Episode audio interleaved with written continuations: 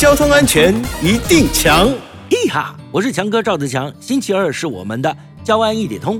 大家都晓得，知道车要让干道车先行。不过，您知道该如何正确区分交通干道与知道吗？在这里，强哥提醒大家，用道路设置的标志、标线及号志来判断就可以了。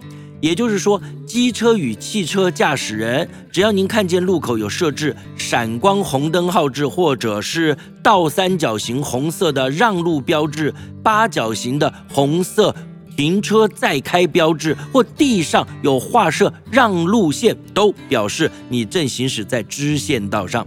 接近路口时要停车查看，确认干道没有来车之后呢，再起步通行。而道路上设置了闪光黄灯号志，就表示该道路为干线道。提醒您，虽然行驶在干线道的车辆拥有优先行驶的权利啊，但仍应该注意安全，小心通过。另外，如果是没有设标志、标线或号志来划分干道支道的路段呢，少线道车应该暂停，让多线道车先行。车道数相同时呢，转弯车应暂停，让直行车先行。同样是直行车或转弯车的话呢，左方车应暂停，让右方车先行哦。以上广告由交通部与公路总局提供。